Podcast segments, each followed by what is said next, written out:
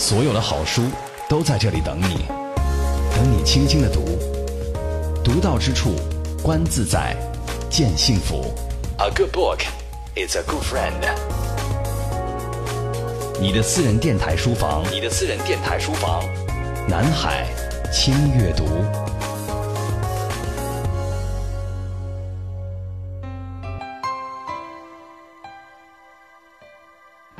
是文学与古琴相得益彰的北大才子，在文学的领地，他治学五四和二周，是学生眼中任情自然的魏晋名士。在学术之外，他费时十二年收集校刊的六卷本废名集，已成出版界传说。习琴二十余载，他首次将古琴论说集结成册，从深入浅出的琴言到爬书细密的琴史，他的新书。未脉先热。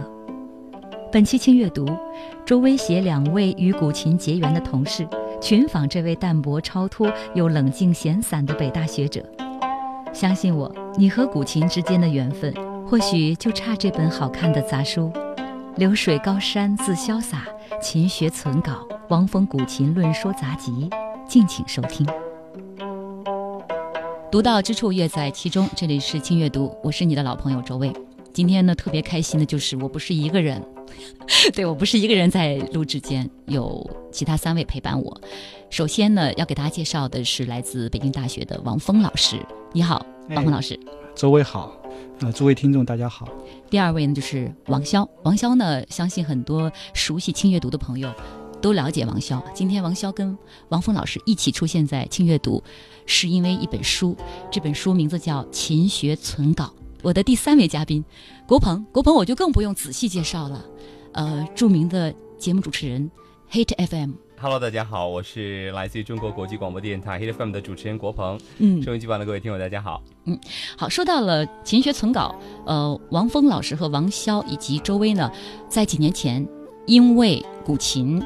产生了缘分啊！那个古琴十二拍那个节目，我现在回想起来，好像是很久远了。但是呢，翻开这本书，又都历历在目了。缘分就是这么奇怪的一件事情。我买这本书可能定的比较早，我大概知道王鹏老师要出这本书之前，我就在网上去订购了。嗯，人家告诉我一个月以后可能会有书，我说我好等着。嗯，终于等到了，盼星星盼月亮等到了，我就开始看。先是翻阅嘛啊，翻到最后倒数第四页的时候没了，没字儿了，怎么就戛然而止？我说为什么会戛然而止呢？我我这是第一次的空白页，在二百八十三页之后就空白了，然后再往后面倒数两页又是空白。我我打开自己的书，我有四页空白啊，这孤本。王峰老师，你告诉我，这个错版以后很值钱的。那我还是把它留下来。我觉得应该留下来。你你如果你如果愿意的话，我用两本来换你。呃不不不，我更愿意是在那个四处空白处你给我写字，好吧？对吧？准备让你来那个签名的，你干脆在那上面你写什么都行。用蝇头小楷写。好的，那国鹏，你看今天邀请你来，刚才我们说了我们三个人的缘分啊。国鹏为什么会来呢？那一定是有原因。国鹏呢，很多朋友了解他，他对古琴一直都有研究哦。你跟这本书的缘分是什么？其实我跟这本书的各方面都有缘分吧。第一个呢，首先是跟王峰老师的缘分啊，我们是很早在这个北大一次李宇贤先生古琴纪念活动上面第一次见的面。对对。那李宇贤先生呢是王峰先生的老师。对。那么之后呢，去年王峰先生和这个呃其他的伙伴呃。举行了一个传统与现代古琴研讨会，那是北大中文系和中国昆剧古琴研究会这个一起做的。嗯那么当时呢，是他来邀请我做这个现场的呃讨论的嘉宾、发言的嘉宾啊。那其实再说到这本书呢，呃，这本书的这个责任编辑和这本丛书整个的策划，两个都是我特别好的朋友啊。但是送书的呢，都不是他们三位。送书的是送给我书的是一个啊，就是跟他们也认识的一个专门做文房四宝的一个朋友，送了我一本书，说：“哎，你看看这本书很好。”啊，我说这个缘分绕的呀。我听出来了，国鹏他就是幸运，还有人送书给他，我们得去买哦。王潇，你呢？是送的还是买的？其实一开始觉得，既然我跟这本书还挺有渊源的哈，因为这本书的有一半儿的这个缘起是我跟王峰老师在二零一二年做的这个知音古琴十二拍的节目，但是呢，王峰老师也没有在第一时间就把书给我看，所以呢。嗯，我就在期待当期待他答应我的传说中的毛边本，因为我觉得既然要拿到这个样书的话，我一定得拿那个相对来说比较值钱的吧，是吧？所以，所以我我可以这样跟周薇和那个国鹏说，其实我是今天第一次才刚刚从王峰老师这个作者的手里拿到这本书签名本是吧？啊，对。哎，你刚才有没有看一下后面几页有吗？呃，有有有有有有字儿。有字儿，所以周薇为了成全他，应该把最后几页撕掉。没有，我得出一结论，我还是比较幸运。我不知道有统计没有多少个读者手中会出现一本我这样的书啊，孤本啊，基本上估计很难有。看是这样的，现在很多这个学术书啊，它增值的非常快，嗯尤其像你这样的学术书当中的这种孤本的话，估计会比原来的价格再翻好几倍，所以。好吧，我们那就先说这本书吧啊，它到底以后升值什么情况，咱们再期待。呃，王峰先生的这本新书《勤学存稿》，自己啊，作者自己说是一本凑出来的小书哈，可是呢，就会有你的朋友们描述这本书给他们带来的一些影响和感受啊。一位朋友说，呃，我觉得《存稿》这本书虽然仅仅只有十五万字，其实融汇了作者二十多年的思考和心得。是一部不可多得的佳作，你知道这是谁说的吗？是你说的，不是我说的。我告诉你吧，作者就是王峰先生的好友，苏州大学青年学者顾谦啊，顾谦啊，对对对啊，他的书评里头吧，是吧？呃，说实话，那个今天到国际广播电台非常高兴，因为那个，啊，今天属于三堂会审啊，嗯，是。国鹏说我们三个人有点三个人来打打狼。嗯，呃。呃，要说起来的话，呃，如果没有国际广播电台，可能现在还没有这本书啊。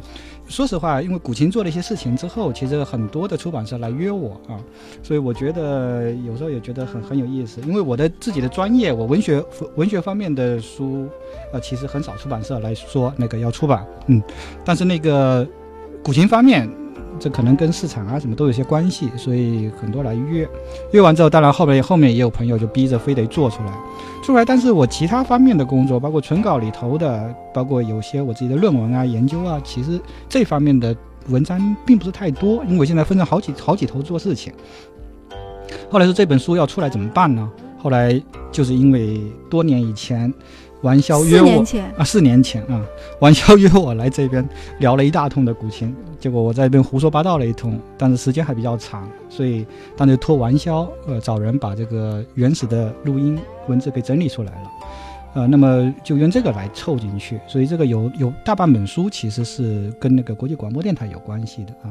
当然后来整理也也也整理的花的时间也比较多。嗯，王潇当时这一期节目得了一等奖，我忘了是什么奖项的一等奖，没有得一等奖，是什么？当年这个节目是得了中国国际广播。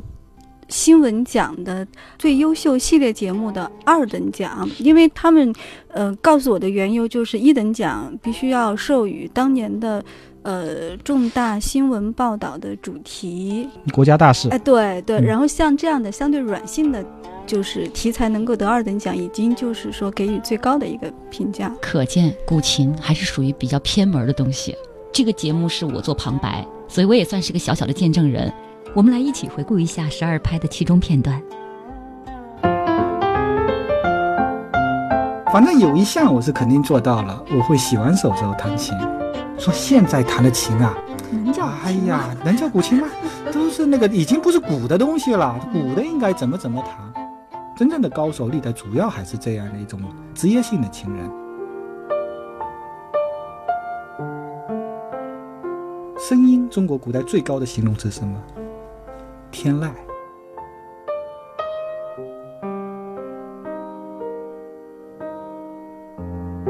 机前的听众朋友们，大家好，欢迎走进今天的孔子学堂，我是王潇。今天继续和来自北京大学中文系的王峰教授和您聊聊古琴。王峰老师，你好。嗯，王潇好，听众朋友大家好。本身古琴是很有文化的一个乐器，同时围绕这个古琴也形成了一系列的很有讲究的一些东西。嗯，比如说昨天晚上我就梳洗完毕之后，嗯。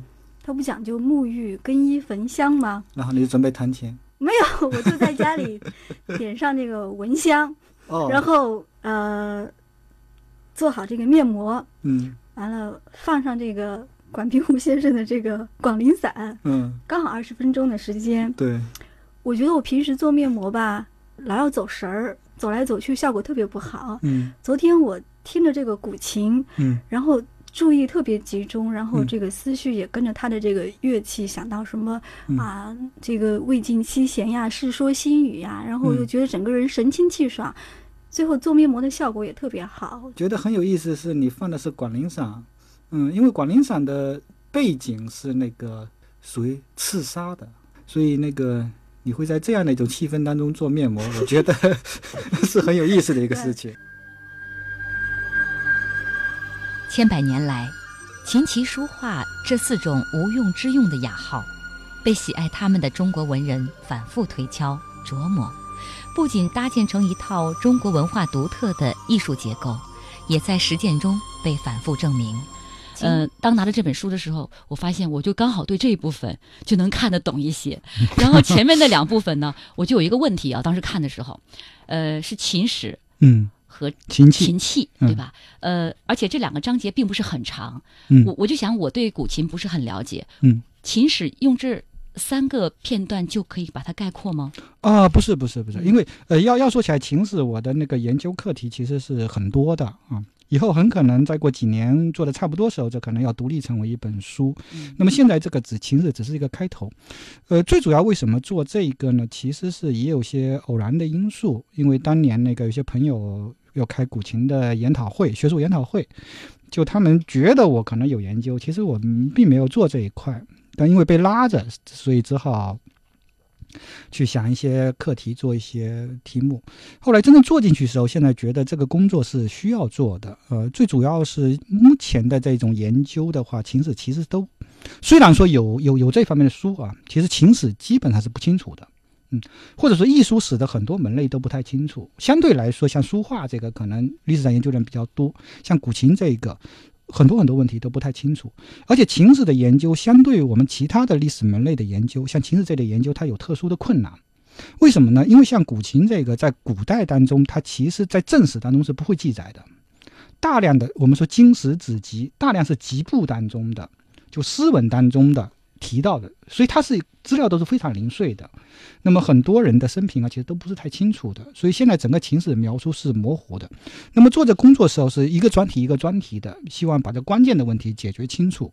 那么这个我其实现在，我现在主要的那个工作范畴大概在宋代到明代这个呃比较相对比较集中一点。这可能最后要 要十篇左右的论文才能把这一段的。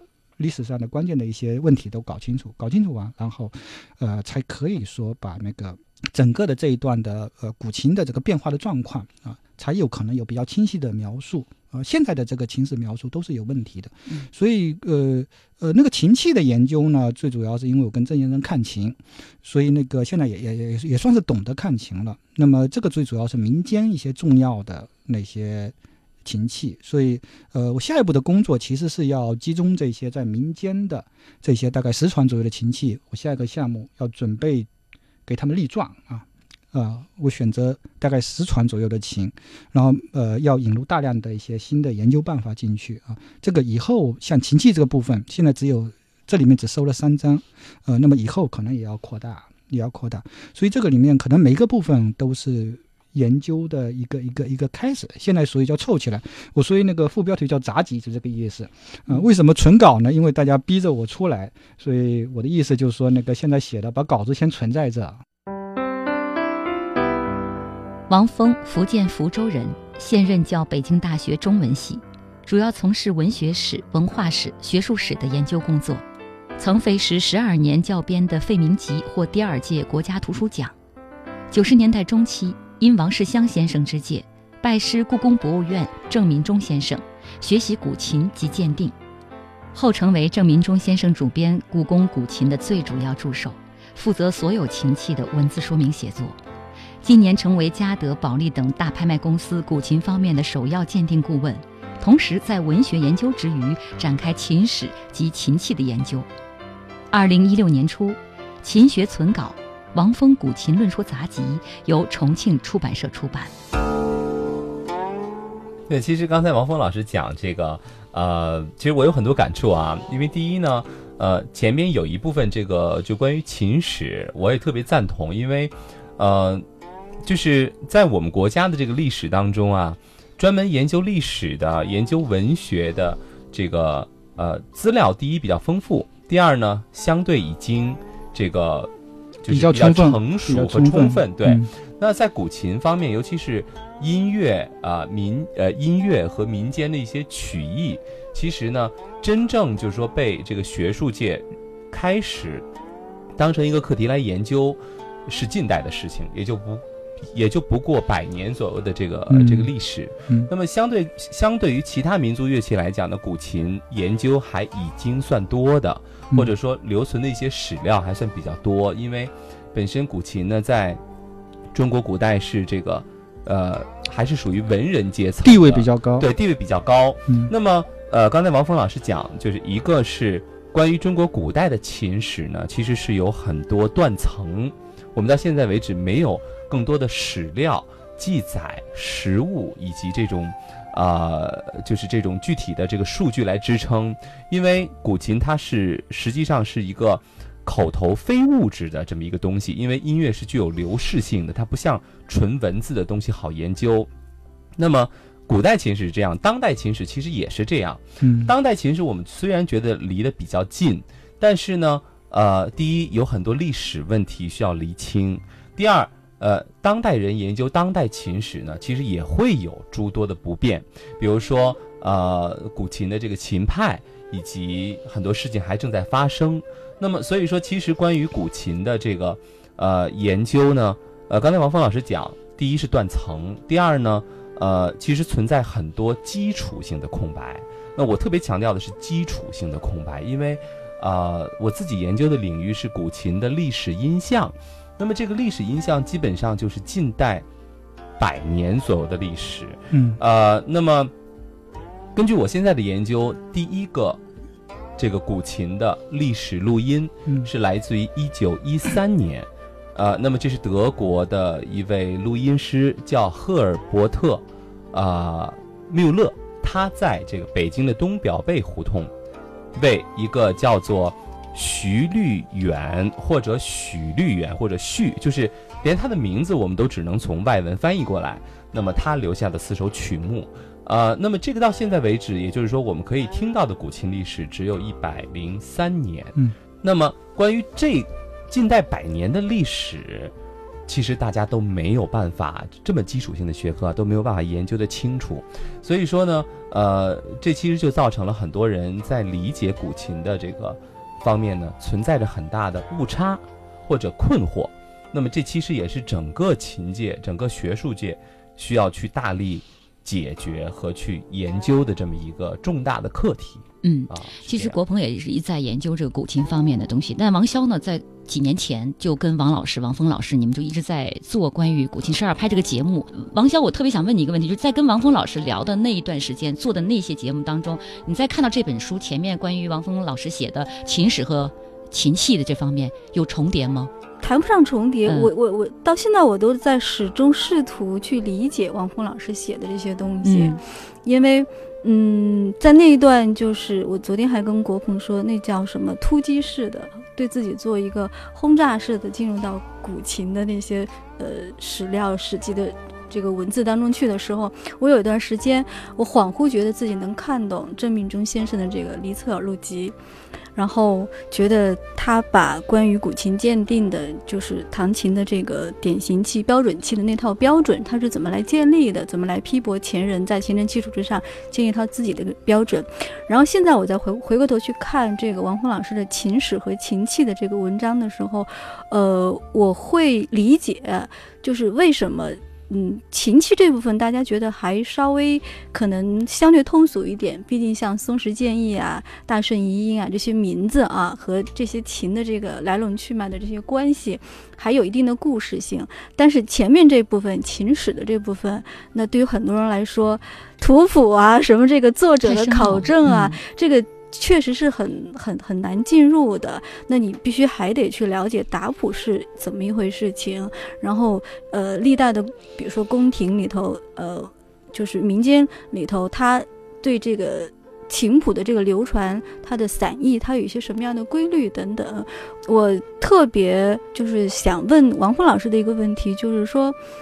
因为我其实也读了不少别人写这个秦史的书籍，比如像，呃郭平啊，像严小新啊，包括像瑞典的这个林希利啊等等哈，呃，我比较佩服王峰老师，就是能够在前人有这么多的对古琴抽丝剥茧的去解读的基础之上，他还能够。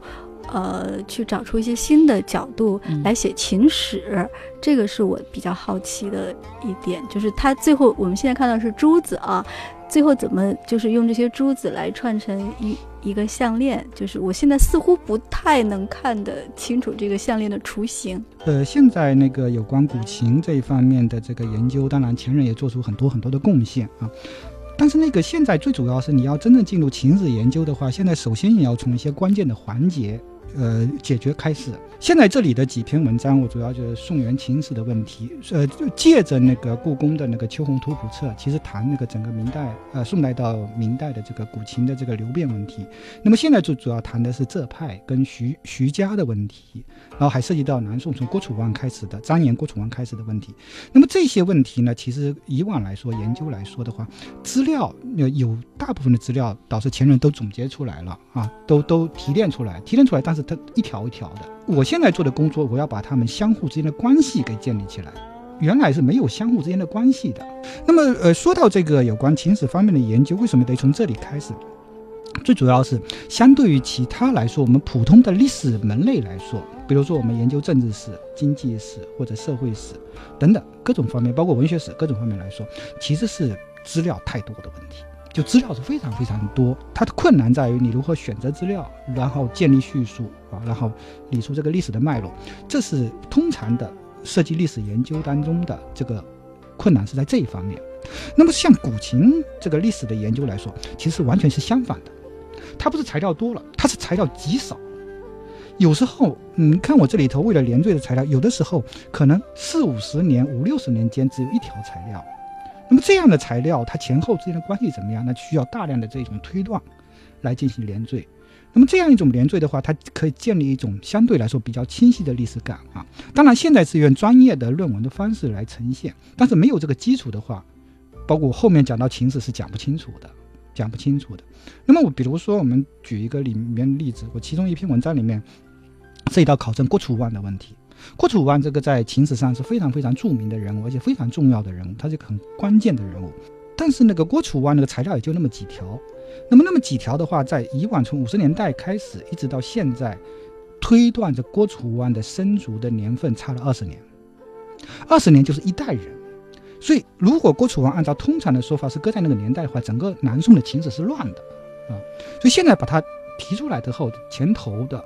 跟后面的那个情况就就会比较就会比较清晰一些，所以这个前面的这个有关秦史秦系的部分，其实现在都是一种个案的研究，谈不上连缀，因为连缀的话需要这一系列的研究，把这些节点的问题全部解决好之后，然后才能做出一个完完整的这样一个一个一个叙述。所以现在要说起来，这个其实是一个工作的一个开始的阶段。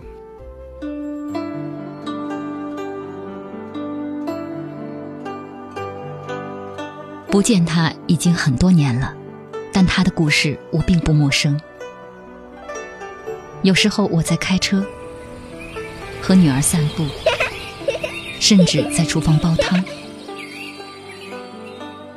我都习惯有他的消息陪在耳边。他还是那么古典，也时刻发生着蜕变。最近的三十年、六十年，他惊艳世界的故事近乎于一个传说。我不会经常说我有多想他，想他的时候，我就听 CRI 中文环球。China Radio International，关注行进中的中国。Broadcasting from Beijing，这里是中国国际广播电台中文环球。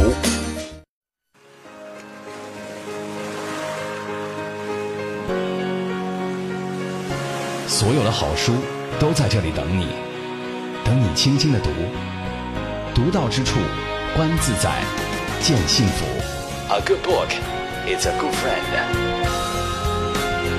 你的私人电台书房，你的私人电台书房，南海轻阅读。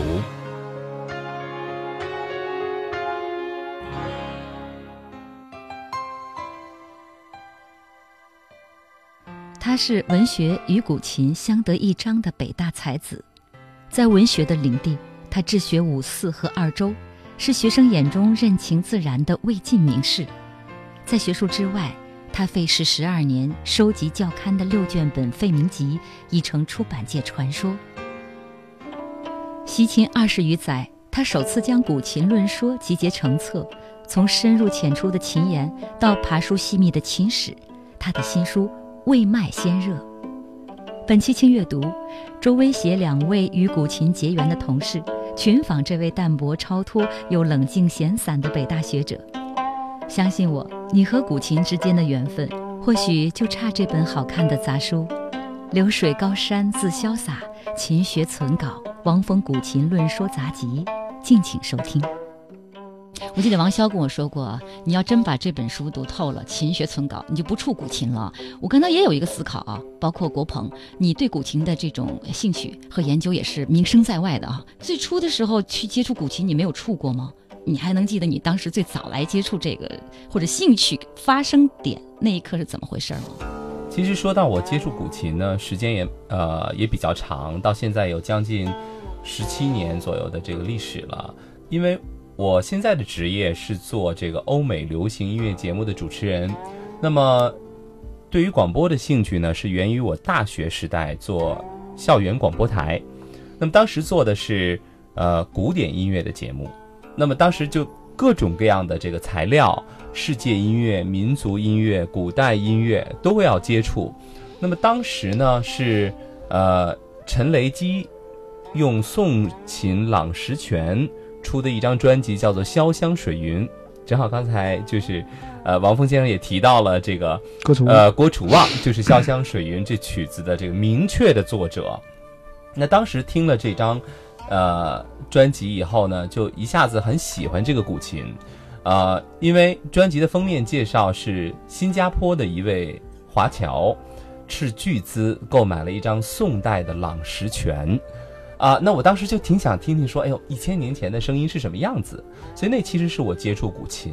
那因为我的职业原因呢，是本身是做音乐节目主持人，那你就要接触大量的音乐。那音乐节目主持人你也知道啊，就都有这种买 CD 盘啊，这个充实自己音乐资料库的这么一个习惯，所以慢慢开始买古琴的唱片，对古琴有了解。所以我对古琴。的一个认识呢是非常自然的，而且也是，呃，一开始比较全面一些，因为又听，又看这个就是呃现场的演奏，呃，因为身处北京，所以也有机会接触到很多的这个琴家。那其实我觉得，对于对于很多人来讲呢，可能接触古琴，呃，现在途径是比较多了啊，因为呃，古琴现在。虽然不是最火的，但是是小众里边比较火爆的。像王峰老师书里边也写的，嗯，这个京城四大俗的各种版本里面都有弹古琴。呃，所以呢，我现在呢，就是那天跟同事开玩笑说，哎呀，京城四大俗的各个版本。好像国鹏都占全了，现在我真是彻底的俗人，所以国鹏才能做音乐乐节目主持人哈。刚刚我走神儿了啊！我昨天在看那个村上春树的那本《与小泽征尔共度的午后音乐时光》，里头他们俩谈完交谈完了之后。那个小泽征尔特别嘱咐村上春树，就是说他对唱片迷特别的厌恶，只知道买唱片的人，他们沉浸在对这个唱片的音质啊，对这个版本的考据当中，但是对音乐真正的探索是很少的。所以呢，他不希望他谈的这些问题呢是去。迎合这些唱片迷的，所以他挑了六个特别生僻的领域的这个话题来跟村上春树谈。后来村上领会了小泽的这个意思，就是说行，我明白你的意思，我一定会把这本书的文字整理成你要的这种索然无味的感觉。最后这个书的就是整体的这个读后的感觉，真的就是很枯瘦的那种那种文字的感觉。所以我就在想，就是呃，王峰老师这个书的。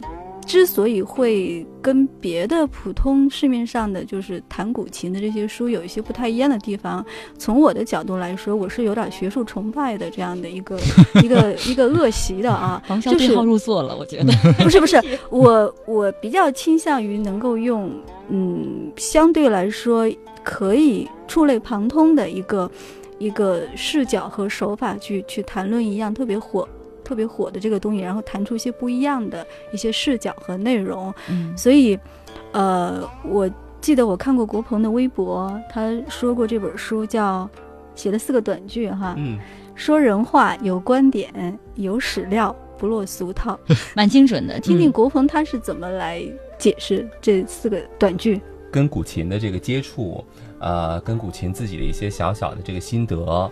所以可能我在看这个王峰先生的这个书的时候呢，呃，跟其他人角度不太一样，呃，也正如刚才王峰老师讲说，他这个书其实是分为两大部分，一部分是前边，呃，就是可能普通读者读起来是完全的学术的，充满着各种名词、各种这个历史感的这种。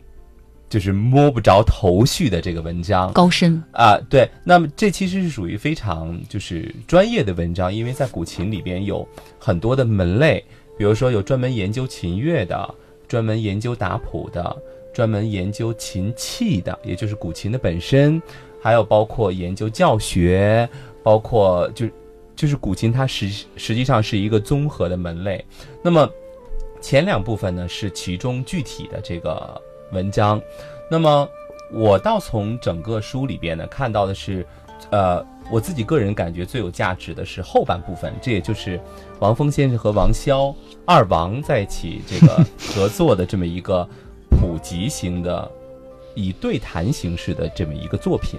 那么这部分呢，就是我的主要的这个评价其实是针对于后边的，因为前边实际上是这种专门的学术文章啊。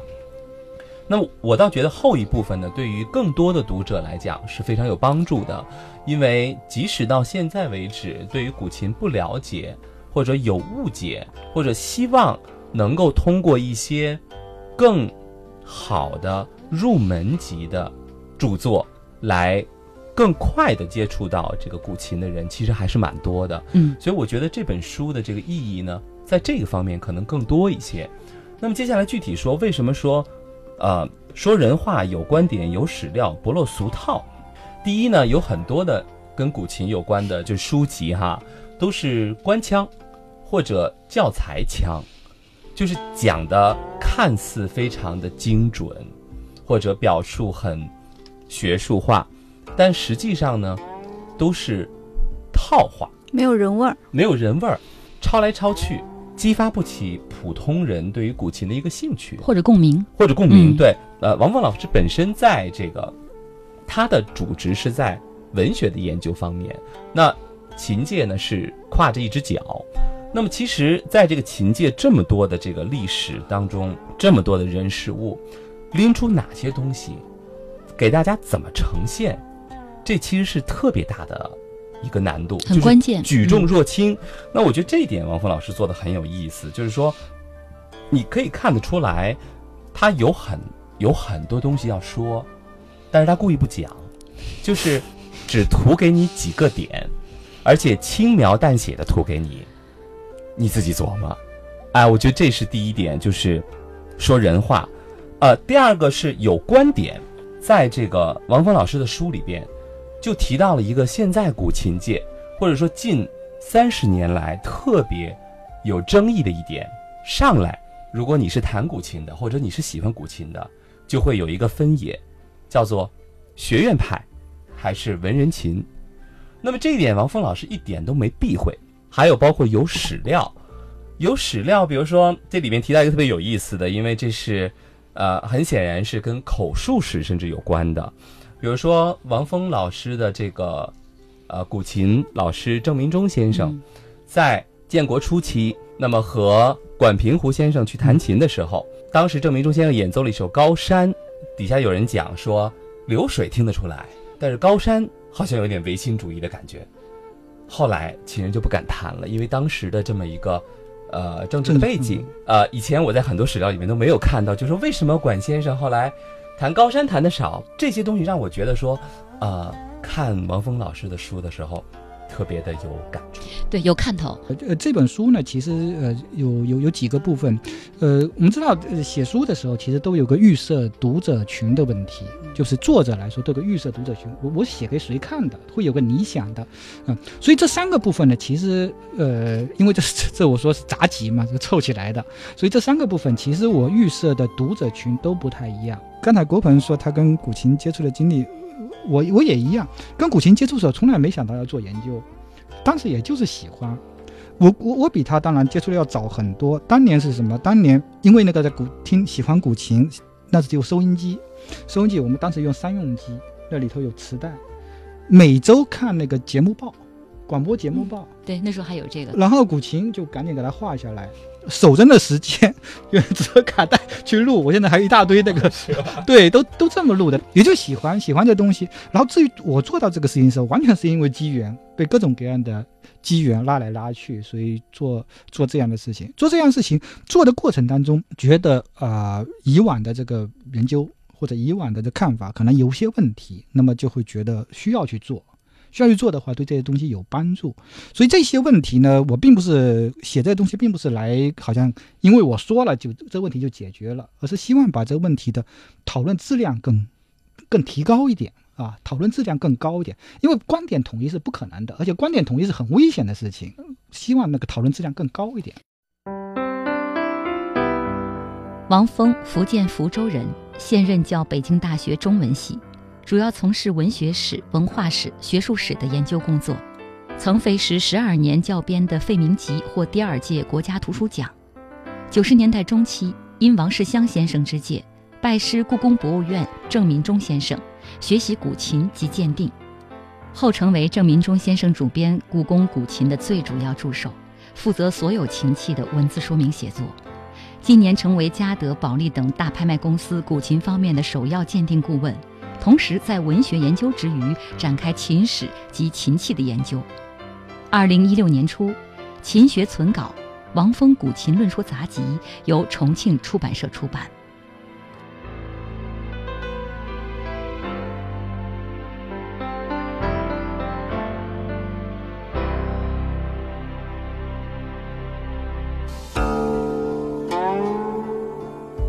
二零一三年是个特殊日子，关于古琴的那个时候，你十周年，王峰老师应该出这本书更合时宜嘛？哈，就你是个不跟风的人。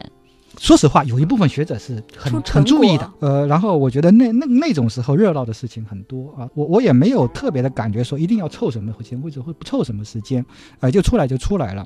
我跟你说，现在那个我是文学专业的，说呃，从去年开始都是一个有一些特殊的课题的研究的高潮。呃，去年。新青年创刊百周年，然后明年是文学改良刍议跟文学革命论百周年，后年是鲁迅的狂人日记百周年，一九年五四运动百周年，二一年是共产党成立百周年。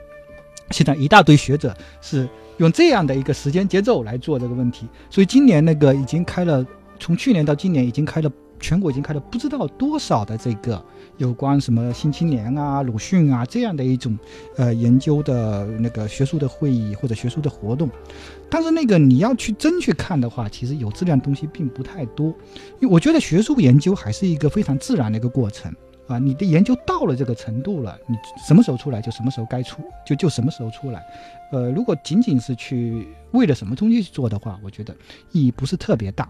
当然，你说那个申遗十周年，这个对那个推广古琴有帮助，那这是不同的行当，因为有一批人是。都在做着推广古琴的事情，呃，我没有必要一定要凑进去这个这一份子啊，我做我能做的事情就行。对，我就觉得只要不是十周年，我非得给老婆买一钻戒就好了。哎，国鹏，你说话了，那轮到你了。就是 你曾经写过说，巴赫的一套全集有一百三十多张 CD 哈，而中国所有古琴公开出版的 CD 加起来才四百来张哈。我们如何让大家伙更多的了解古琴或者关于古琴的一种拾遗工作呢？你是怎么考虑的？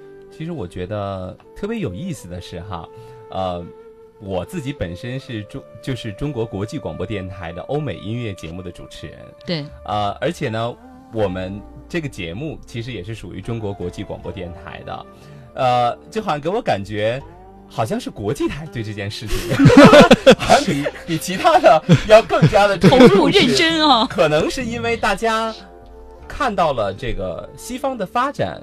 非常的成熟以后，才会反观自己民族音乐遗产的研究，就这个现象也是非常可以理解的。因为五四的很多大家呢，都是出国之后，带着一些西方的观点和原始的这个古老的东方文明来进行碰撞，而产生的一些新的结果。我自己呢，本身做的这个工作呢，是对古琴历史音像的整理研究。呃，那么关于这一点，其实是一个空白。那么我其实正在想说，在现在这个社会，传媒人的作用很关键，呃，因为他是带着一个引领的这么一个角度，来唤起大家对于传统的一个了解也好，还是热爱也好，乃至于真正的发展继承。那么，所以我就觉得。呃，传媒人的作用其实非常非常的大，呃，也是尽自己的一个力量去推广。小道消息啊，国鹏，关于你的，好像似乎你也要出书，关于古琴的书，透露一点吗？呃，可以呀，因为其实我这一次做的工作呢，也是一个就是多年蓄积的一个结果吧。刚才王峰老师讲，呃，说就是。赶这个什么十周年啊，就是赶一些纪念日啊，呃，我觉得这个想法我也曾经有，呃，不能免俗，呃，但是后来呢，我就想说，何不如我就自己设定一个时间，将来大家以我这个时间为准，说这是国鹏出版这一套系列著作多少年？之后多少多少年，好啊，这样可能要更。更高明一些。那你设定的时间是由这本书出的时间来定是吧？对，这本书出版的时间呢，今年年底。好，年底年底我们还是这样四个人的组合来读你那本书，好吧？到时候打狼的对象就是我了。哎，王潇别笑啊！其实王峰老师这么懂琴，而且也会弹古琴，你怎么就没想到拜他为师呢？因为我觉得你的气质哈，绝对是风雅一派，学学古琴吗？为什么呢？这也是我对你的一个疑问。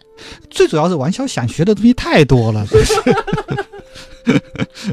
没有，其实是这样子的，就是我虽然做了古琴的节目啊，但是我没有像国鹏这样就一头就扎到这个古琴的这个一池这个春水当中，对，就出不来了。我其实还是呃一直处在一种对古琴若即若离的一个一个观望的一个。一个姿态里头去，一边听古琴，一边听呃西方的古典音乐，就我我甚至是会觉得，其实有很多东西我们它不是中国古典的文化里头特有的一些东西，嗯，比如谈到古琴的很多很多特质。呃，他在巴赫的音乐里边，在贝多芬晚期的一些风格当中，呃，甚至包括马勒的一些一些就是交响诗当中，他想达到的一种音乐的一种对音乐的一种诉求和音乐，他最终想要去呈现的一种对自然、对天空。对这个星球，对对很多就是精神之外的东西，我觉得它是相通的。就是我越到最后，我看到越多的是这种超越了这种所谓的东方或者是西方的一些一一些东西，所以我我会对古琴保保持一种距离。我当我觉得我去学古琴这个东西，我不会全身心的去去投入去学的时候，我觉得可能缘分还没有到，所以我就先先听。而且从我内心最深处来说，这是一个相对来说比较冷的乐器，就是这种冷，它是对自我的一种关照。我我希望我的生命里边可能有有更，就像王峰老师说的，更更丰富多彩的、更多元的东西。记得王潇说过，王峰老师在家里，呃，弹琴的时候吵到过邻居啊。嗯，现在还弹吗？现在还弹琴？呃，现现在当当然还弹着，琴都在弹着。嗯，那个时候每天都弹吗？嗯，呃，也也不完全是每天都弹，有时候太忙了就会停一段。问出来了。嗯、对，因为那个呃，说实话，我是非常羡慕那个专业搞古琴的。因为他们的每天的最重要事情就是他必须练琴，而且时间必须要固定的。但像我这样没有办法，所以有的时候会多一点，有的时候会少一点。那说那个古琴，当时其实是因为这个经验，我发现古琴其实音量是小，这大家都知道的，但古琴的声音还真能很传远，就会传得很远。那时候我是刚毕业时候住在教师的集体宿舍里面，等于小公寓里面。后来发现那个。在楼道的，我住在这一头，在楼道那头，有一天晚上有个人来敲门，说那个影响他睡觉。但其实是你如果在室内听的话，就觉得声音就在你面前。后来有一个朋友来，他会稍微会弹一点，我说你弹一下，我到走廊去听，发现那个声音是传得非常非常远，就是你在面前听的时候，你感觉声音不大。他是文学与古琴相得益彰的北大才子。在文学的领地，他治学五四和二周，是学生眼中任情自然的魏晋名士。在学术之外，他费时十二年收集校刊的六卷本废名集，已成出版界传说。习琴二十余载，他首次将古琴论说集结成册，从深入浅出的琴言到爬书细密的琴史，他的新书未卖先热。本期轻阅读，周威携两位与古琴结缘的同事，群访这位淡泊超脱又冷静闲散的北大学者。相信我，你和古琴之间的缘分，或许就差这本好看的杂书《流水高山自潇洒，勤学存稿》《王峰古琴论说杂集》，敬请收听。